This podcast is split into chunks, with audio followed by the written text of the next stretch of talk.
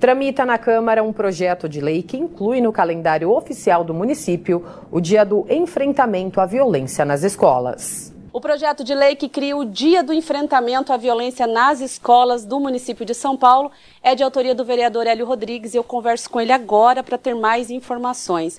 Olá, vereador, explica para a gente como vai funcionar esse projeto.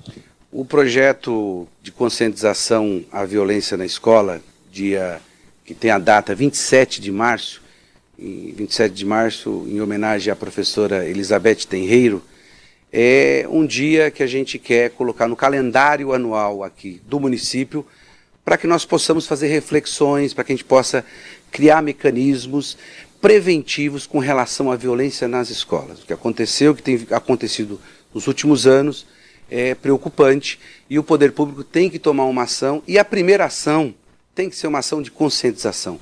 A escola é um espaço de construção do conhecimento, do saber, da sociabilização de práticas de humanidade, de amor, de solidariedade. Então a gente tem que criar uma atmosfera, um ambiente cada vez mais adequado para aflorar esse tipo de sentimento das pessoas e não essas violências que a gente assistiu e acho que estarrecido todos nós o que aconteceu, inclusive lá na escola. Vereador, muito obrigada pelas informações.